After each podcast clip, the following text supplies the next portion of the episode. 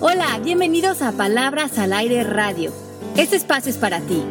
Soy Alejandra Llamas. Comenzamos. ¿Cómo están? Hola, bienvenidos a Palabras al Aire. Soy Pepe Bandera, enlazándome desde la Ciudad de México con mis compañeras que están en el caluroso Miami. ¿Cómo están allá? Un besote hasta allá.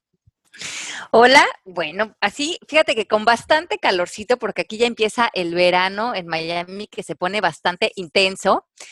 Pero la verdad que rico, los días han estado llenos de sol y felices de conectarnos, de estar eh, con ustedes un miércoles más aquí en Palabras al Aire.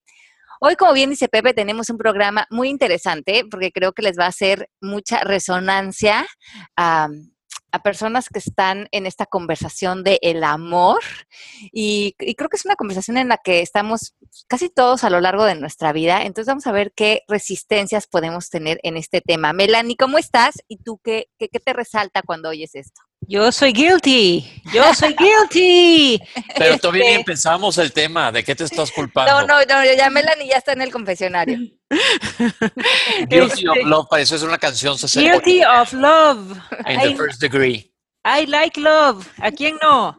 Este, hola a todos, encantada de estar aquí. Este, ay, no sé por dónde empezar. Este, nada. Por el principio, así decía Julie Andrews y le funcionó. Empecemos por el principio. Adelante, Alejandra. Bueno, pues Melanie, eh, Mari, Pepe, yo y muchas de las personas que conozco vamos a dedicarnos a este programa porque a lo largo de la vida pues vamos a teniendo relaciones amorosas, muchos desde que somos bastante jóvenes, a veces no nos da bien, a veces no tanto, a veces eh, nos enamoramos profundamente, a veces tenemos estas grandes decepciones del amor y todo lo que tiene que ver con esta cuestión del el amor de pareja, pero muchas veces a lo largo de la vida empezamos a subir barreras y ya no nos dejamos ir tan fácil frente a estas oportunidades de amar y es cuando eh, mm, empezamos a crear corazas en nosotros, empezamos a meterle más racionalidad a eh, nuestra intimidad y a veces nos alejamos de la posibilidad de amar y ahí es cuando se crean estas resistencias. Ah, resistencias al amor. Esto se basa en experiencias previas o cada quien va creando una coraza, cada vez te vuelves más picky, cada vez quieres menos compromiso, cada vez quieres más relaciones sexuales. Hay miles de aristas en este tema, pero el punto central es, ¿cómo definiríamos el amor? Pues el amor finalmente es una experiencia, es una experiencia que tiene que ver con la conexión, con la intimidad, con crear vínculos con otro ser humano que nos hagan eh, bajar la guardia, que nos hagan eh, sentir, eh, sentir como lo sublime de la vida, lo, lo más profundo. Hay teorías que dicen que lo único real en la vida es el amor, amar, estar frente a otros y frente a nosotros desde esta profunda sensación y que todo lo demás son ilusiones, ya sea creadas por el miedo o el ego. Entonces, crear en nosotros esta capacidad de entregarnos plenamente a otro ser humano, creo que a lo largo de nuestra cultura se ha perdido porque le hemos puesto etiquetas, porque le ponemos expectativas, porque no sabemos cómo entregarnos al amor, porque creemos que el amor significa lo que vemos en la televisión y no lo que realmente es. Y no nos damos cuenta que en el amor nunca perdemos, que siempre al final ganamos. Cuando muchas veces, si lo analizas, piensas que perdiste y dices, ¿para qué hice todo esto para irme a dar en la torre? Pero hemos comentado en otros programas que las vivencias son la clave, ¿no? Lo que te van dejando y lo que vas sintiendo en ese momento. Es parte de seguir vivo. Fíjate que es interesante. Los psicólogos dicen que hay dos miedos con los que nacemos. El miedo a los sonidos fuertes, chistoso, ¿no? Y el miedo a caernos. Ay, qué chistoso que digas lo de los sonidos fuertes. Yo me acuerdo de ir al circo y tronaba algo y todos los niños nos tapábamos los oídos. y que eso sea uno de los miedos con los que nacemos. Eh, uno es los ruidos y el otro qué fue? Caernos. Caernos. Ok. Pero Ale, ahorita decías que quizás estábamos confundidos porque el amor lo pensábamos como lo que veíamos en las películas y no como lo que realmente es. ¿Y cómo tú defines lo que realmente es el amor? Porque finalmente el amor es una experiencia de, de crear cierta intimidad con otro ser humano que nos hace vernos en el otro, tener empatía por el otro, mm, sentir como compasión profunda por el otro. Pero en esta cultura le hemos puesto tantas etiquetas a lo que significa amar y tantas expectativas y tantas creencias y tantos, eh, hasta instituciones, como puede ser la del matrimonio, que de repente estamos en relaciones y que nada tienen que ver con el amor. Ajá. Es decir, el amor es un sentimiento puro al cual le hemos ido poniendo a lo largo de la historia 20.000 trajes, disque a la medida, y ya hay tal cantidad de medidas que a nadie le cuadra nada, cuando sigue siendo el core o lo de adentro lo mismo. Exacto, entonces pensamos que amar significa dos puntos, y cuando amar significa lo más sencillo, es lo que realmente deseamos los seres humanos al crear conexión con otro ser humano. Inclusive esta idea de ponerle a la otra persona el título de tú eres especial, porque tú eres mi amor, es como exaltar a una persona desde el ego. Porque en el momento en que tú le pones ese título, esa etiqueta a esa persona, automáticamente se crean expectativas y condicionamientos y exigencias que le vamos a poner a esa persona. Y muchas veces esas son las que irónicamente van a disolver el amor. Y entonces cuando a ti tu pareja te pregunta, ¿y tú por qué me quieres? Ahí es donde tú tienes que tener claro qué es lo que realmente te está uniendo a esa persona. ¿Dónde está tu propósito de llevar esa relación en el día a día? Pero si, si yo digo, porque eres mi compañero, mi confidente, whatever, este, son todas hacer conmigo lo que más quiero.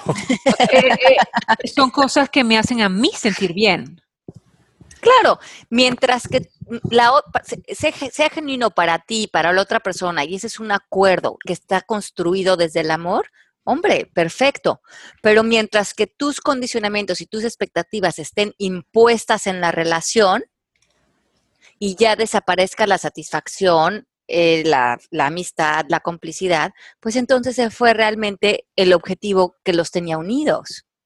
Yo entiendo, pero a veces a mí me crea conflicto cuando yo uh, eh, me encanta cómo me siento en una relación porque me gusta cómo me quieren. Entonces ahí veo que estoy saliendo desde el ego, no realmente desde un amor incondicional, ¿no? Pero ¿no será que está saliendo desde un aprecio? I'll get back to you. No, no, no, no, no, no, pero a ver, esto está interesante el punto. No es que necesariamente sea ego, pero se vale sentirse apreciado, se vale sentirse este, contento, feliz, complementado, que te echen flores, que te digan que eres lo máximo. Eso, aunque si bien de un lado está alimentando el ego, si tienes los pies bien puestos en el piso, se vale sentirse padre, ¿no, Ale? Claro, y por eso estás con esa persona eh, pasando más tiempo que con otra porque lo que esa persona trae a tu vida te inyecta, la energía que te suma, cómo te habla, te funciona, te funciona para que siga en, ti alimentando amor. ¿Te, ¿Te, funciona o lo necesitas? O sea, porque tú te pones a pensar, si hay una persona que no te dice esas cosas, pues no te encantaría tanto estar con ella. No, pues ahí estás metiendo expectativa, Mel. Ok, ok. Porque ahí dice, no todo mundo es un patrón igual. A lo mejor nos hemos hecho, como dice Ale, en base a las películas, así el romance de que va a llegar tu príncipe azul, subirte un caballo y cabalgar hasta el ocaso. Y no va a pasar así en todas las instancias. Es más, yo creo que esa imagen del príncipe azul es la que les arruina la vida a muchas mujeres.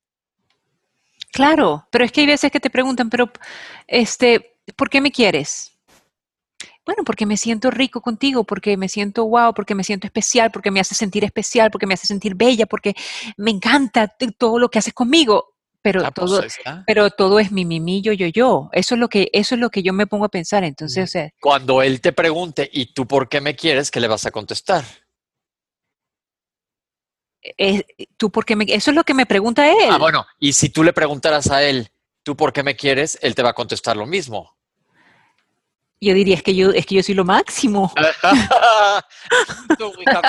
otra vez. Pero no, pues ahí están los dos en un acuerdo padre, ¿no, Ale? Claro, pues es que a los dos les funciona y están saliendo desde un lugar legítimo. Lo malo sería que eh, tú necesitaras eso para sentirte bien acerca de la persona que eres. O sea, que si él no está todo el día diciéndote estas cosas o mimándote y, te alejas de él, tú sintieras un vacío. Pero yo ah. no te veo muy vacía, Melanie. no, no, no, es muy interesante. A mí me han venido estos pensamientos en la cabeza, eso por eso los traigo aquí al tema de hoy. Seguimos. ¿Tú, Pepe, cómo lo vives?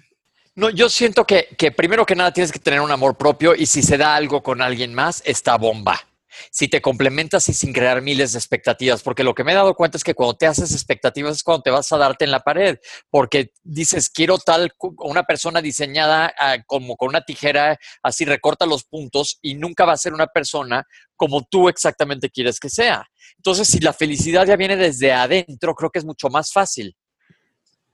Sí, como que lo que decíamos en otros programas, es felicidad añadida a tu felicidad. There you go. Eso es clave. Entonces, mm, volviendo a, los miedos estos con los que nacemos, dicen que esta idea como de miedo al caernos, que la experimentamos a veces desde bebés, que estamos como con estas manitas y nos da miedo caernos y ese, es uno de los como temores que tenemos, eh, la, la vamos extendiendo en cuestiones como más metafóricas o de experiencias a lo largo de la vida y muchas veces relacionamos este miedo de caernos con la caída al eh, arrojarnos a la intimidad.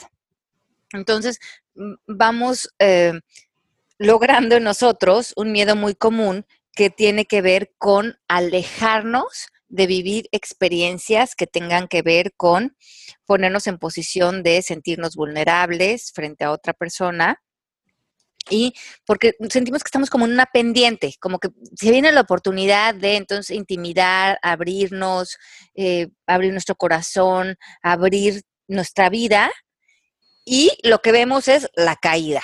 No vemos las ganancias. Decimos, Ay, no, no, no, a caer, aquí eh, hay peligro.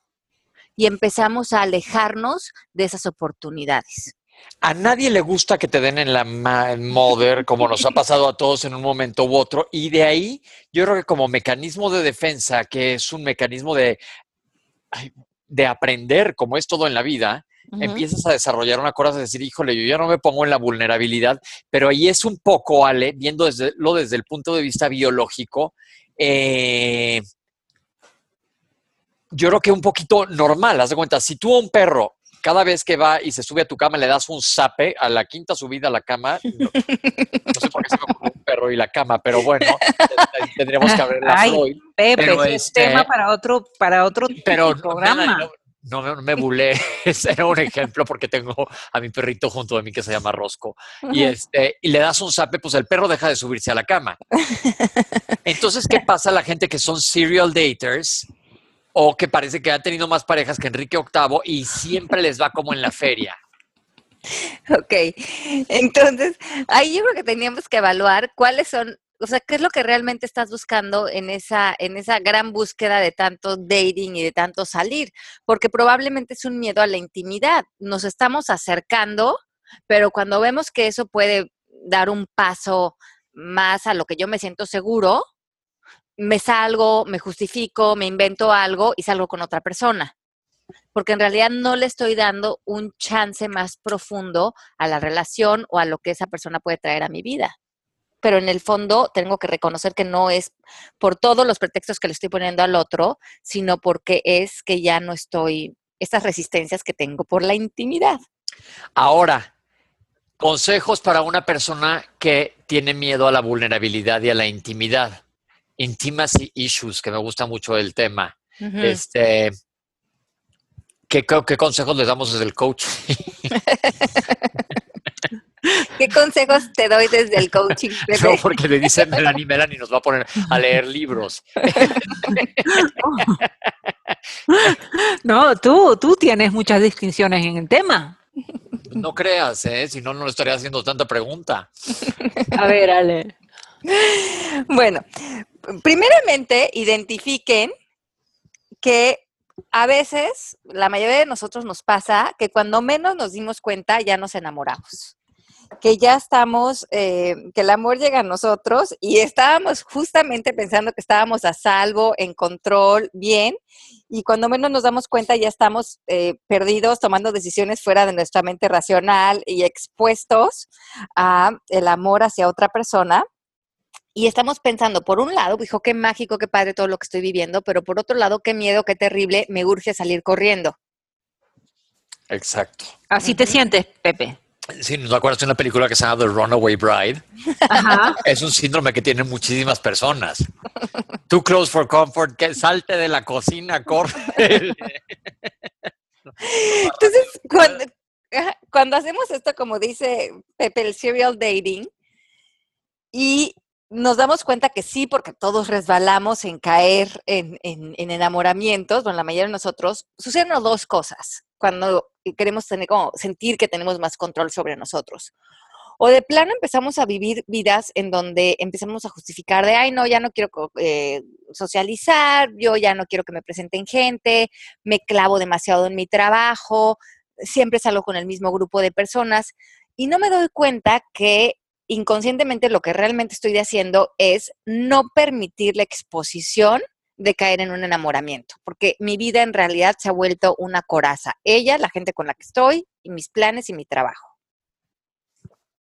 ¿Quién se declara culpable? No, yo ahí no tanto. Ok. Mel. No. Mari, Chat. Yo creo que aquí deberíamos tener una invitada especial que se llama Mari. Come on, Mari. Abre tu micrófono, Y vamos. si le abrimos el micrófono a Mari, Mari, todos queremos oír a Mari.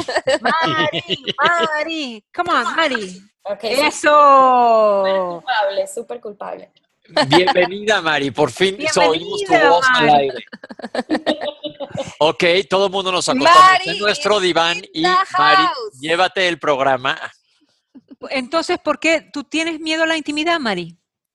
Pues no sé, si- no sé si lo identifico como un, miedo a, a la intimidad, pero sí, cada vez que, que salgo en un date con, con alguien, pues que tiene el pie doblado, que tiene la mano de esta manera, que no me cuadra, y, y pues sí es muy típica esa actitud que, que mi tiempo lo acapara mi trabajo, mi hijo, mi familia, y Alejandro dijo una vez que, siempre que me, que me veo en esa situación lo pienso y dice, o sea, es que de la manera que tú llevas tu vida, pues vas a terminar empatada con el tipo que te pone el DirecTV.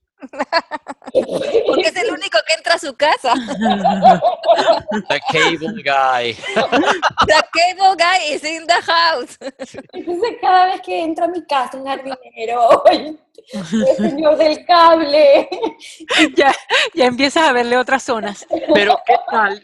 De verdad, ¿qué pasa con la gente que le busca un pretexto a todos los pretendientes posibles? Que la gente dice, ya eres muy picky. Ajá. Entonces ahí lo que realmente quiero que sea, eh, sean honestos con ustedes mismos y vean si hay una resistencia a la intimidad, a abrir su corazón, a la vulnerabilidad, a la intimidad, a, todo lo que eso implica, o si realmente estas personas no son de su atractivo. Eh, a ver, porque no tiene que ser nada más un atractivo visual. Sí, no, porque puede ser también, pues pasar tiempo con otro tipo de personas, tener otro tipo de experiencias, conectarte con, con, con intimidar con otras personas. One bam, thank you, ma'am. No.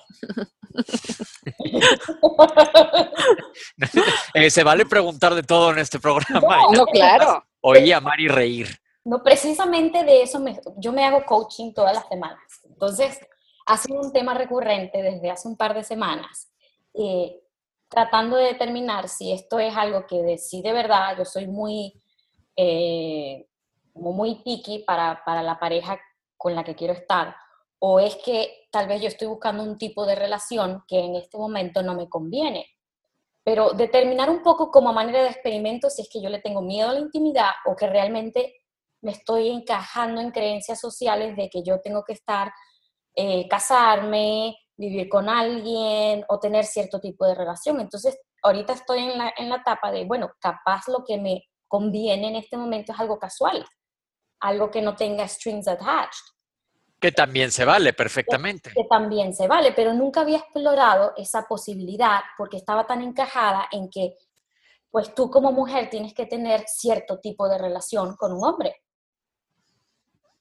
Ajá, como que estás teniendo que replantear inclusive la idea de, que puedes em, diseñar la relación que hoy para ti sería funcional y a lo mejor no la tenías ni en tu, ni en tu radar. Exactamente.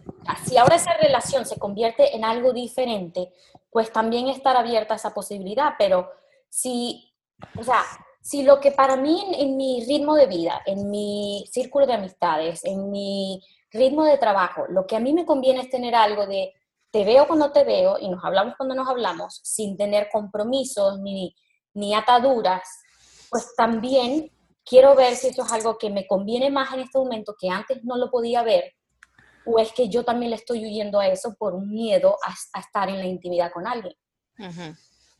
Sí, que yo creo que esa es una pregunta importante. Y muchos de, esos temores eh, vienen porque cuando nosotros nos enamoramos de alguien, cuando nosotros, ahora sí que nos dejamos de ir como foca en tobogán por otra persona, Pepe, eh, sucede una cuestión biológica en el cerebro. Eh, bueno, hay, muchos cambios químicos en el cuerpo cuando estamos enamorados. Pero una de las consecuencias de estos, de estos cambios cerebrales es que esa idea de separación del cuerpo físico con, otras personas se desvanece. Y entonces eh, nosotros empezamos a sentirnos eh, realmente conectados hasta, hasta en esta separación de espacios se dispersa con el ser amado. Por lo tanto, sentimos al otro como parte de nosotros y perdemos completamente el control, nos desvanecemos literalmente en el amor por la otra persona y la preocupación y todo lo que sentimos por nosotros se extiende a otro ser humano. Y como el de otro ser humano, sobre él no tenemos decir, eso nos hace sentir como muy vulnerables. ¿Hay algún ejercicio que podamos hacer? Ay, Perdón. Qué bueno que hay como miles de, no miles, sí, bastantes kilómetros de distancia entre nosotros, porque si no, esto causaría ahorita un problemón. Ay, perdón, perdón, perdón. Voy a mute. Ajá. ¿Qué ejercicio? ¿Ejercicio para qué? ¿Pero qué te dio risa? Se está proyectendo. pero ya es una mujer casada. Para no ser serial dater. Sí, o sea, no, de veras, porque te puesto que miles de personas se están identificando con lo que estamos diciendo ahorita. ¿Qué ejercicio de coaching podemos hacer para analizar en qué situación estamos? Si tenemos miedo a la intimidad, no tenemos miedo a la intimidad, queremos nada más una cosa física sin compromiso, miedo al compromiso, miedo a ser vulnerable, poner una coraza, etcétera, etcétera, etcétera. Yo creo que aquí este es un programa que amerita una lista como de Santa Claus. O sea que voy a sacar mi pluma y Ale, déjate ir. Pues sí, pero claro que, cuando yo leí esto me pareció tan interesante, porque si realmente cuando te enamoras, esa eh, disolución se, se, permea químicamente en otro ser humano, o sea, al tal punto que el otro ser humano se vuelve como muy parte de ti, pues sí sentimos a lo mejor resistencias a vivir eso porque pues si también no tenemos control de si la otra persona va a querer seguir en la relación o se va a huir o qué realmente es lo que va a pasar con nosotros en esta caída que decimos. Eh, yo creo que la palabra caída ya trae una denotación negativa. Claro, pero si decimos que cuando nacemos uno de nuestros miedos es caernos y nosotros, muchos de nosotros relacionamos o sofisticamos este miedo a vivencias, pues entonces eh, se puede relacionar con esto. Entonces, pero a veces las caídas no tienen que ver con algo negativo. A veces nos tiramos del, y nos caemos en el parachute y mucha gente hace esto buscando satisfacción. ¿Satisfacción eh, corporal nada más o te da una satisfacción mental? O si Melanie se ríe, renuncio a palabras al aire. Yo aquí estoy calladita y muy seria, oyendo pero, Melanie, pero Melanie nunca nos dijo exactamente de qué se estaba riendo. No. de que, que, me parecía muy cómico de que estaban hablando de que ellos tienen eh, miedo a la intimidad, de que no se logran enamorar eh, 100%, ese tipo de cosas, y entonces él dice, ok, hay ejercicios para esto, me dio, me causó gracia, pobrecito. Pero sí sé que hay mucha gente que está en su mismo, en su mismo plan, ¿ah? sé, sé, que, sé que hay, esta es la realidad de muchas personas, y te quería preguntar, Ale, esa gente que se enamora los primeros ocho meses y después se les pasa 3, 2, 1, pum. es que aquí hay maldad en este programa. Ahora sí estoy adjetivizando. ¿eh? Es la realidad de ciertas personas, Pepe. Ok, ajá. Entonces, ¿qué, qué pasa con esas personas? Ajá. ¡Qué bully! Ale. Pues es que, como todo, eh, no hay una generalización cada persona es un mundo diferente y para cada persona tendríamos que ver qué creencias, qué declaraciones, qué experiencias lleva en sí que están dando ese resultado. Ajá, y si tiene el, pie torcido, si huele mal o... No, si huele mal estamos fritos, ahí sí ni modo. Aunque justo en Facebook publiqué ayer un... Oh my God, Pepe, ese, está buenísimo. Pero si no, hay cosas que sí son incompatibles.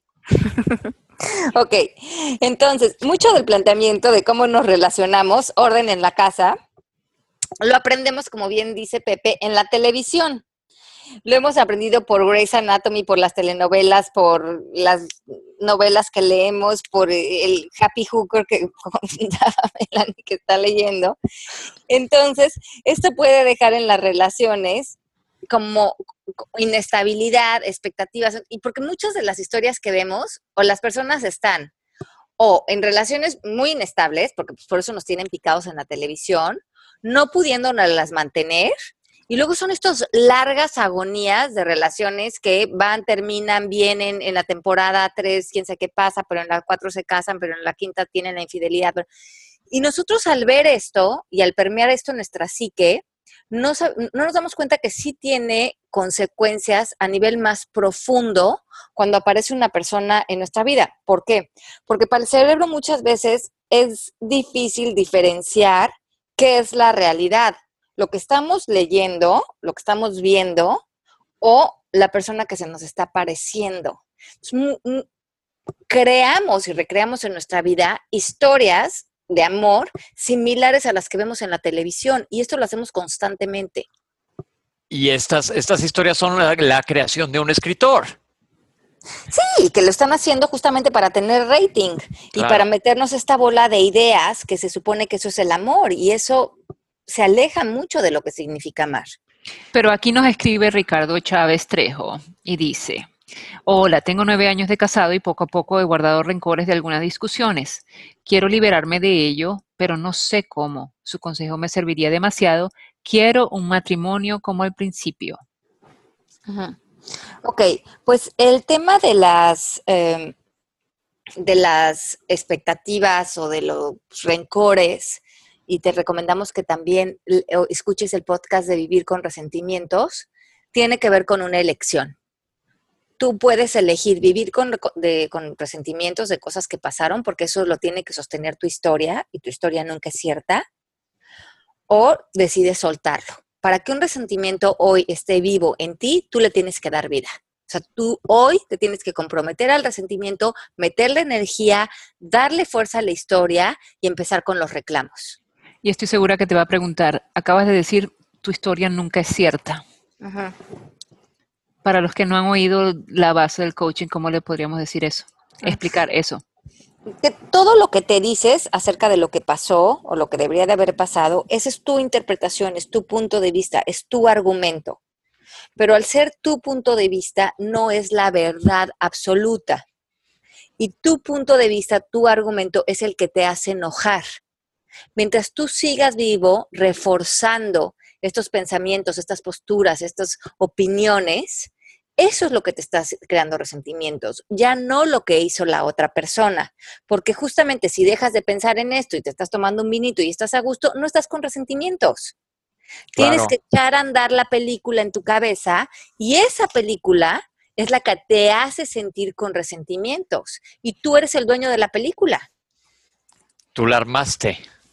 Y tú, te, tú decides si hoy le quieres dar play a la función o si hoy ves otra película a través de tu mente. Exacto. Dice Guadalupe, ¿cuáles podrían ser las señales de que te estás resistiendo a amar? Personalmente no tengo distinciones de ello. Yo creo que nos estamos resistiendo a amar cuando nos estamos, como decíamos hace rato, em, escondiendo en otro tipo de actividades. O sea, que estamos em, escondiéndonos en trabajo o justificando o que en realidad ya no tenemos en nuestra vida personas cercanas. Que, la- con las que haya intimidad, donde se permita la confrontación, donde se permita eh, verme, que realmente me vean como soy, con mis defectos, con mis fallas, con que- que vean mi cuerpo, que vean toda la persona que soy, como ese, ese desnudez total. Cuando esa persona, no existe nadie a tu alrededor que tenga esa eh, cercanía contigo, probablemente te estás resistiendo a amar.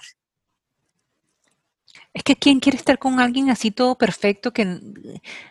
Ay, no. No, porque, claro, y, y- y por qué pretendemos que nosotros tenemos que hacer una coraza donde ya no dejamos entrar a nadie porque queremos eh, aparentar perfección? Claro, y además que uno no es perfecto. No, a ver, imagínate qué cansado. voy a dar un poco de giro Ajá, a esto. Ajá. ¿Qué tal si verdaderamente sí conoces gente, pero nadie te hace clic? Porque también puede pasar, ¿no, Mari? Pues síguele buscando. Perdón, perdón. Síguele buscando y va a salir un volumen 2 del libro que estás leyendo. ya, perdón. No, pero de verdad, Ale. Nada más voy por la página 10, Pepe, ¿ok? No me cuentes el libro. Ok, este, She's happy, though. She's happy. sí, no, pero, no, pero lo que pregunto es totalmente real. ¿Qué tal si no hay persona que con la que verdaderamente hagas clic? Es que e- eso no sería un problema donde hubiera un tema de resistencia de intimidad. Ok. Simplemente a lo mejor ahorita estás bien en un estado de, de- estar soltero y de estar a gusto o de estar soltera y de eso es lo que te está tocando vivir ahorita y es perfecto, ahí está tu enseñanza. Como que aquí lo que queremos identificar es que si en nosotros hay un freno de mano, que es el que está dando ese resultado, pero en realidad estamos creando esto ya como un patrón que tiene que ver con nosotros y no que fuera como armónicamente perfecto donde estamos. O Entonces- sea, que no, no necesitas tam- también conseguir a alguien que te haga clic en este mero momento. No. Entonces, para identificar cuál sería la diferencia, exploren en ustedes si llevan las siguientes creencias. Entonces, si están con estas creencias, probablemente hay resistencia a la intimidad. Dado a la persona que soy, que he sido o por lo que he vivido, en realidad no puedo ser amado. Pepe, No, no, no, yo ahorita me siento como acabo de decir, yo me estoy muy en paz conmigo, Ajá. Y bastante dice contento y me no. caigo bastante bien. Dice Mari que no. Mari también dice que no. Ajá. Amar no es seguro. Ya sea que porque te pueden, ya, se pueden aprovechar de ti, pueden aprovecharse de tu dinero, puedes meterte en situaciones donde pierdas tu poder, tu seguridad, tu intimidad, tu individualidad. Si cualquiera de esos palomita, probablemente ahí hay una resistencia. Mari dice que no. ¿Tú, Pepe? Tampoco. Ujú. Ok. ¿Y tú, Mel? No, es que Mel nada más está ahorita manipulándonos. Sí, sí, sí, sí, no, no suelta prenda. Sí. Oh, eh, no, yo estoy, yo estoy feliz con mi pareja, aunque tenga también Pero miedo, acuérdate de tus a años los mozos. sonidos. Ten- tenga miedo a los sonidos altos. Bueno, la que sigue. Ok. ¿Para qué empieza una pareja si al final todas terminan y luego además puedes terminar lastimado? No, eso yo creo que es una actitud derrotista, eso yo no estoy nada de acuerdo, no. Ok, Mari también dice que no. ok. Y Mel no dice nada. Yo terminé con una pareja y empecé con otra, loco. Muy bien. I'm good. Felicidades. You Ajá. are very good. Ajá. Ajá. Ahora, la otra creencia es solo me quieren usar, ya sea por mi inteligencia, por mi cuerpo o por mi dinero. O sea, en realidad alguien se me va a acercar para sacar algún provecho de mí.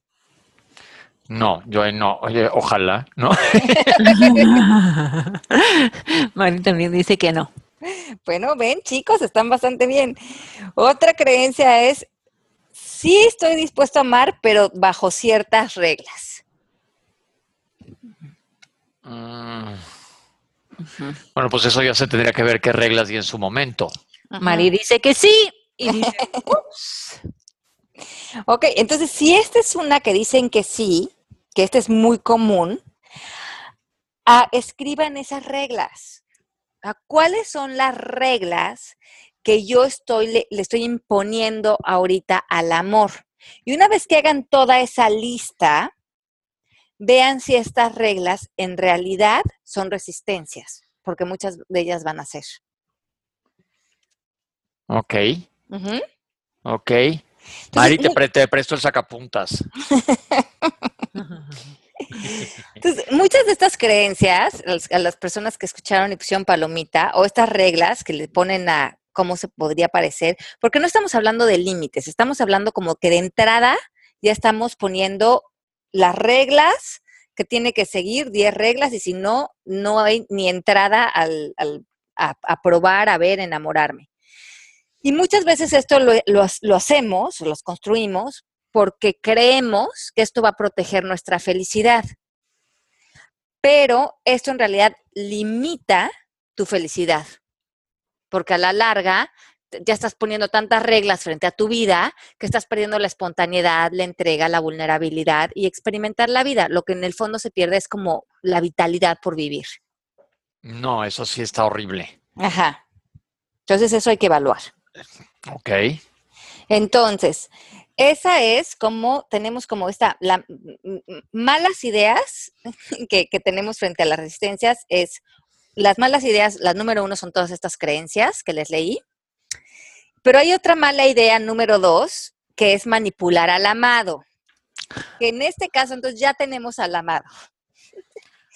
Y le usamos frases como, si me dejas, o si te- o sea, si me cortas o si te vas, o me desestabilizo, o me vuelvo un alcohólico, o me mato, o ya no tengo vida, o me, de- me deprimiría de tal manera que por tu culpa yo ya no funcionaría en mi vida.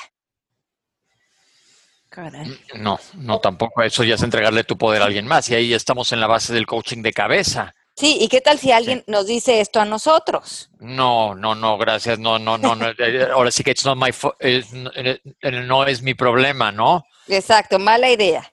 Entonces, algunos creen que esto es amor verdadero. Es que me quiere tanto que si lo dejo, pues se mata, o me quiere tanto que por eso es tan celoso. Es que me quiere tanto que, este, si, hijo, si, si me alejo de la relación o me voy de vacaciones o hago lo que sea, pues el pobre no puede ir a trabajar de lo, de lo malo que, mal que está sin mí. Entonces, esto desvincula en la realidad la relación y el amor. Se vuelve más una cuestión de control y se vuelve una cuestión que obviamente está con los tentáculos en la relación, eh, mo- en movimiento, miedo a todo lo que da. Ok, pero yo, por ejemplo, tengo una lista. Ok, Ok. Pero en esa lista, por ejemplo, yo diría que tengo cosas como, por ejemplo, eh, eh, el hombre con el que yo quiero estar tiene que ser comprometido con su palabra. O sea, Coherente. coherente o congruente con lo que dice. Y es una de estas cosas con las que no- yo no estaría dispuesta a estar con un señor que diga algo y no lo haga, o que no sea un, un ser comprometido.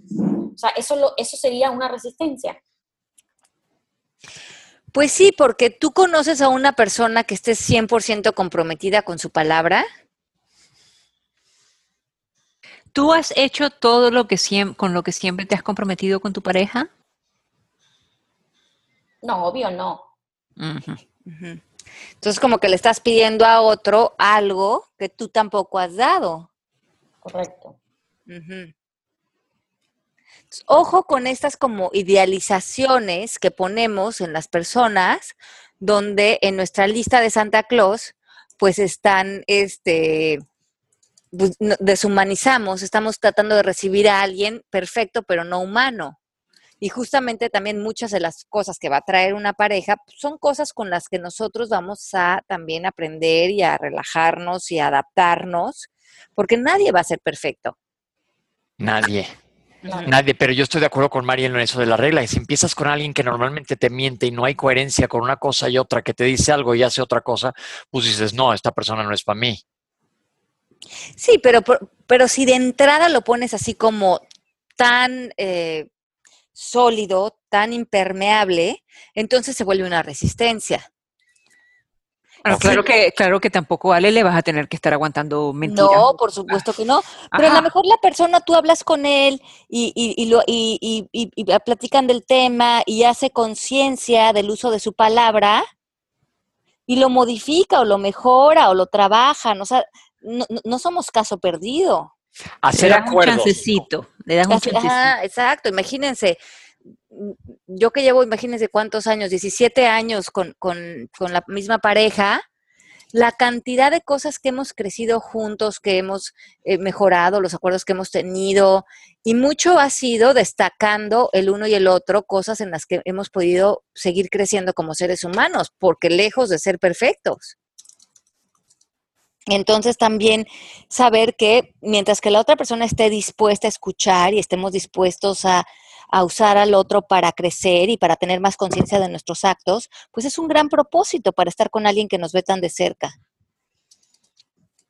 Ok, ok, ok. Entonces hay que bajarle un poco a la resistencia. Ajá, y si, si, mm, si en el caso de nuestra pareja es la que nos está amenazando de que nos manipula a través de que no puedo vivir sin ti, me mataría y dependo completamente de ti, la respuesta, como bien dijo Pepe, es, pues tú haz lo que creas que es necesario y a mí sácame de la ecuación. Sí, sí, sí, estoy de acuerdo. Sí, porque es una manera de victimizarse para manipularte, no. Sí, sí, no, entonces ya no, estás en una relación de amor. Ya estás, no, Así que, ¿en qué año vas? No, no, no. No, dile, ya te dejé. A ver, mátate ahora, pues. Dale. Go ahead. ¿A dónde? Aquí está la pistola. Make my day. ok. Bueno, y la otra cuestión es que, eh, eh, bueno, la buena idea frente a este tema es que te permitas caer, que en la vida, tanto en el amor como en la vida, que, que nos metan, permitamos tener estas caídas, estos, estas como idas al vacío, porque es en ellas donde realmente vemos si podemos volar. En el libro del arte de conocerte al final escribo este cuento que es hermoso, donde van muchas personas y llegan como a un arrecife, como una caída, y el maestro les dice, aviéntate, aviéntate, aviéntate. Y todos dicen, no, no, pero es que me voy a caer, me voy a golpear, me va a ir mal. Eh, ¿Qué garantías tengo de que si me aviento me va a ir bien? Y al final les dice, confíen y aviéntense. Y cuando se avientan las personas, se dan cuenta que nace su capacidad para volar. Y que nunca lo hubieran vivido si se hubieran nada más quedado parados en el pendiente. Entonces, ¿Cómo nosotros vamos a saber que podemos volar de los que somos capaces, de la capacidad de amor tan profunda que tenemos, de los alcances que tenemos en cuanto a nuestras capacidades emocionales, si cuando llegamos a esas fronteras nos echamos para atrás y nunca dejamos esas caídas, como decía Pepe, que no son ni buenas ni malas, en este caso son expositores a dar un paso que en coaching llamamos breakthrough, o sea, tener alcances de la realidad que nunca pensamos. Bueno, yo me sentía así cuando me estaba divorciando. Pensé que caía, pensé que era lo peor, el hueco, la cosa. Y fíjate tú que todo fue para bien. Exacto, entonces te salieron las alitas y dijiste, ay, wow.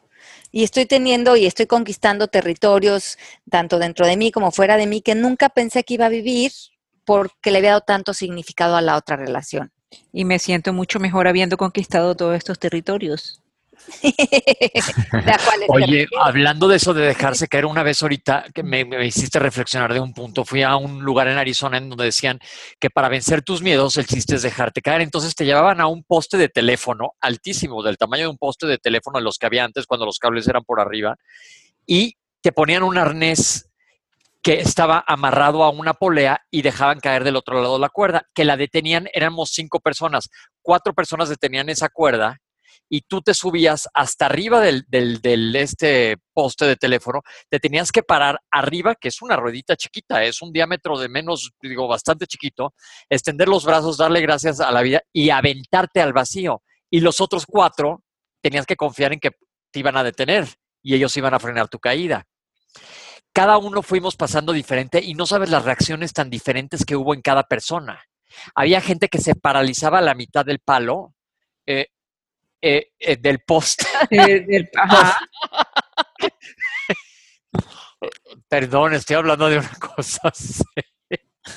Ale Pero ¿por qué te estás riendo si estás hablando de una cosa seria, Pepe? Porque Ale Llama se burló de Bueno, pero espérate, voy a seguir. Alejandra Llama no puede parar de reír, ahorita hasta apagó su micrófono, pero bueno, déjenme acabarles de contar. Entonces, gente que se quedaba paralizado sin poder subir, luego gente que hasta arriba decía, híjole, y ahora cuando ya cuando llegas hasta arriba no hay nada de qué detenerte, nada más están tus pies y no se atrevían a saltar. Y yo me acuerdo de alguien que saltó y bajó, ya cuando te frenan la caída, llore, llore, llore. Fue bien impresionante ese ejercicio. Y es dejar, aventarte, confiar y dejarte caer. Y cuando, cuando haces esto, te llenas de vitalidad, se te sube la adrenalina. Ay, yo estuvo increíble. Te yo llenas de vida. Una y hay una, hay una, como que, ustedes se dan cuenta cuando vives esto, cuando te dejas caer o cuando te tiras de un paracaídas, hay como dos palabras que usamos mucho los, los humanos, que es ¡Woohoo! y entonces estas palabras es como que van acompañadas de todo lo que sucede cuando nos estamos dejando caer, porque este ¡Woohoo! va así como, venga la vida hacia mí. Y eso con la edad, con el control, con las resistencias, con lo aburrido, nos aleja de, invitar a nuestra vida los wuhus, lo que acabo de vivir, Pepe, que tienen que traer a nuestra vida la juventud, lo necesario, las ganas, el vámonos, vamos, aventémonos a esta experiencia, porque si no la vida se empieza a volver muy aburrida. Eso se me hace increíble. Ese woohoo vale la pena en, todos. Sí, yo creo que eso es padrísimo. Entonces, es déjate ir, celebra la incertidumbre y invita a tu vida al amor, a la confianza, como decía Pepe, porque si no estás completamente sembrado en los miedos. Se vale decir, guácala, qué rico.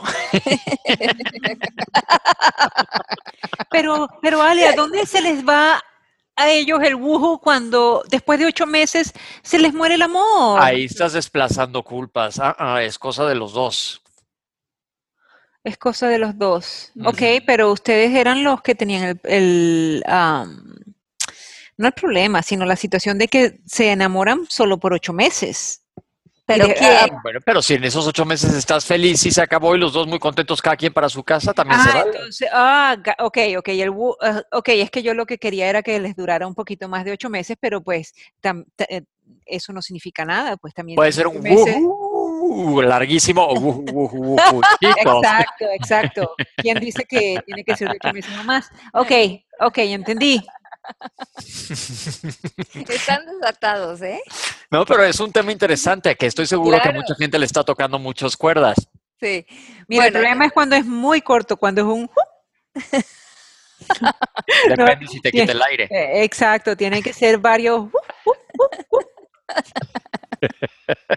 claro, pero no, el chiste es confiar y que tú estés bien. Y si de verdad no le pidas, no le exijas tanto a la otra persona, porque si te pones esas, esas personas mandonas que en Ay, los intensos, sí.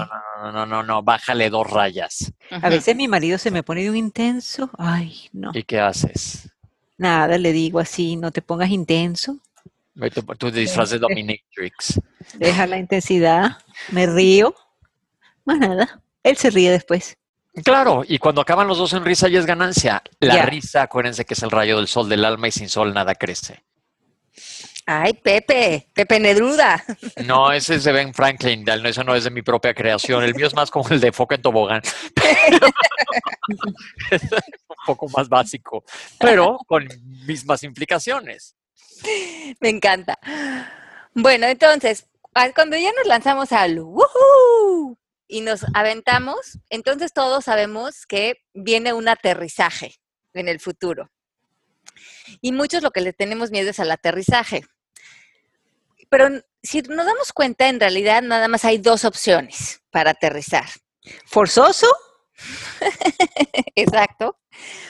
Una, que pudimos establecer una relación de amor, de conexión y que nos dio placer y felicidad.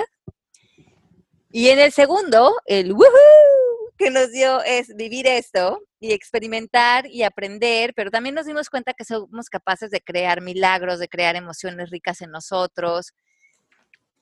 Pero el tema es que nos quedemos en este aterrizaje con ganas de seguir viviendo, de seguir creando amor, de seguir creando conexiones, porque eso es lo que se trata la vida, quitarle el significado a cuando termina la relación, de, ay, esto es que lo que pasa es que yo no fui suficiente o no valgo o hay algo malo en mí o es muy doloroso terminar una relación. No, eso es lo natural en los seres humanos.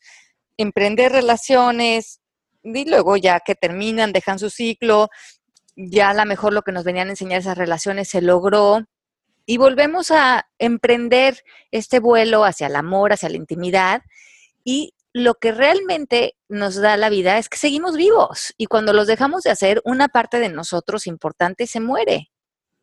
Yo estoy totalmente, es como, aunque no le pongas el nombre amor, experiencias en la vida. Sí, es una experiencia, es una experiencia amar.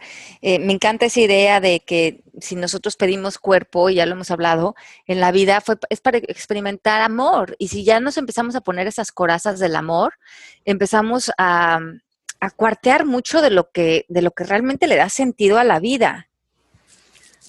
Sí, sí, sí, sí. Yo, yo ahí sí estoy convencido que el sentido de la vida es pasar la bomba. Ajá.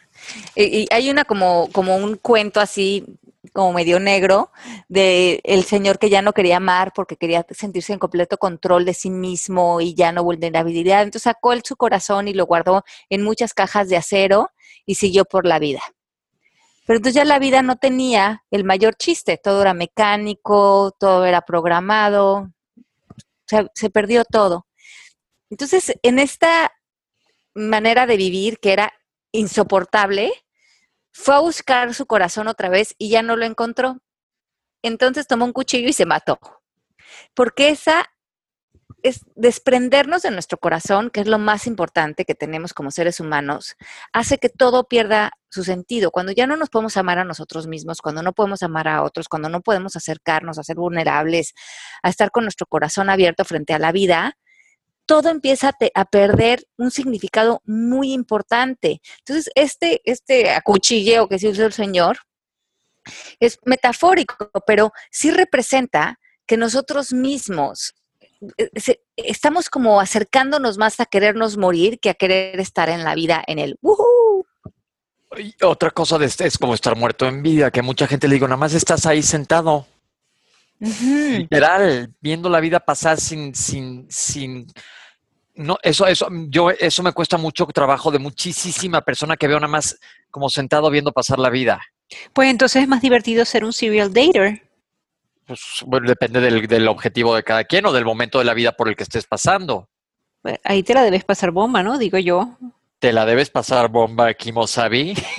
Pues no sé, no sé. Mira, hablando de cuentos negros, Pepe, este, eh, cuéntanos la historia del, de la foto que pusiste cuando eras chiquito, este, disfrazado de león. Pero eso no tiene nada que ver con el amor. No a contarlo en el próximo programa porque, Ok, ok. porque de expectativa. Es una historia muy chistosa, pero un poco larga. Y estamos en un tema muy candente, como para que le salga yo disfrazado de león. A los ocho años, no ahorita. Eh, es que me recordó por lo del cuento negro. Es un cuento. Sí, sí, les tengo que contar esa historia del disfraz de león y voy a subir una foto. La verdad, estaba increíble mi disfraz de león. Ok, seguimos. Seguimos. Otra cosa que podrían explorar, que también lo, trabajamos mucho en coaching, es que todo este tema de las resistencias de amar, muchas veces tienen que ver con declaraciones o creencias que hemos hecho a lo largo de nuestra vida y muchas en la infancia. Entonces, recapitulen y vean qué se han dicho ustedes acerca a lo mejor de la relación que tuvieron con el sexo opuesto, con su mamá o con su papá, o de la relación que ustedes vieron entre sus papás, porque a lo mejor declararon, uy, no, yo a mí no me interesa tener una relación de pareja o, casarme o así, porque en eso se convierten. O sea, ¿cuáles son tus modelos de lo que tú has visto? O a lo mejor tú viste que tu papá maltrató a tu mamá a lo largo de la vida y tú a lo mejor de chiquita declaraste, yo nunca me voy a poner eh, en una posición así o casarme con alguien o establecer una relación así con alguien porque al final los hombres nada más te maltratan. Entonces, ¿cuántas cosas no nos hemos dicho o a lo mejor tuvimos esa experiencia con esa primer relación y nos fue como en feria? Entonces, cada relación que viene casi que nos estamos vengando del primero con todos los demás. A los que no somos mexicanos, ¿qué significa estás como en feria? Que te está yendo muy mal, que cada que repetidamente te va mal. Aunque no sé por qué de dónde viene eso, pero Sí, sí, me fue como en feria, es que me fue muy mal. Sí, que nos fue pésimo. Sí. Ok, hay una pregunta, Ale. No, perdóname por interrumpirte, pero No, dice, está perfecto. ¿Se, ¿se vive en resistencia cuando sigues anclada a tu ex? Probablemente, porque si el ex ya no es parte de tu realidad, lo estás usando a él como conversación, obstáculo, justificación, historia, para no abrirte a lo nuevo que te trae la vida o a nuevas posibilidades, o por lo menos estar en una posición de apertura. Claro. Listo. Dejar ir. Dejar ir y justamente eh, no, no anclarnos en el pasado. Pero yo creo que esta parte de ver qué conversaciones traigo adentro de expectativas del pasado, del sexo opuesto, de mis experiencias de esas primeras relaciones, es súper importante. Entonces hay que sentarse a hacer un análisis y ver qué quieres y dónde estás tú dispuesto, porque también en este tema suele pasar mucho que desplazas la culpa. Es que por culpa, por el no hace, no hace, no hace, no hace. Y tú, Ajá, exacto.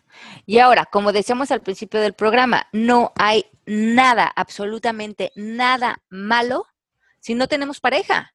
nada. Nada, eh, también la cultura nos ha eh, metido una bola de eh, creencias de que somos personas inadecuadas si no tenemos pareja, como que hay algo malo en nosotros, como que no funcionamos, como que somos eh, desestabilizadores de, de la sociedad.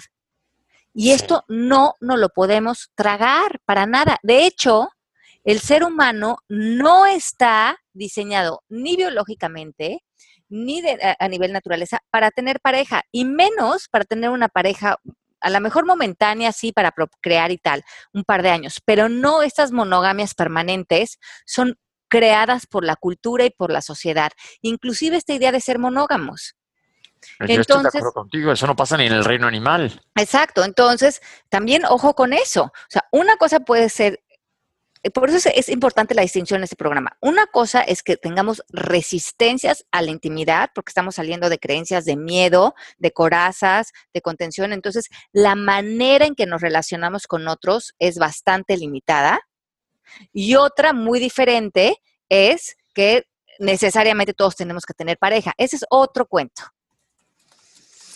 Se nos acabó el tiempo. Se nos acabó el tiempo. ¿Algo más que quieras agregar o callar para siempre, Mel? Bueno, que no estamos diseñados para ser monógamos, pero a mí mi relación o es monógama o no es. Por Sí, ahora. Pero, Por ahora. Melanie, pero no has sido monógama con esta pareja a lo largo de tu vida. O sea, Ah, has bueno, tenido otras parejas. Ajá, sí, claro. Ajá. Pero Pero historia, Never mind. Pero entonces, si, fueras mon- si fuéramos realmente, estrictamente monógamos, tendríamos la misma pareja a lo largo de la vida. Ok, entiendo. Yo, le- yo estaba pensando en, ok, estaba pensando en eh, relaciones abiertas y todo ese tipo de No, pero- cosas de que se hablan en estos libros. Pero, pe- pero también, si tú tienes un tipo de relación ahorita con tu esposo, más que ser una relación monógama entre ustedes natural, es un acuerdo. Ex- eh, ¿Estamos de acuerdo? Ajá, Sí. en- Y eso es lo que es legítimo, no lo que es biológico.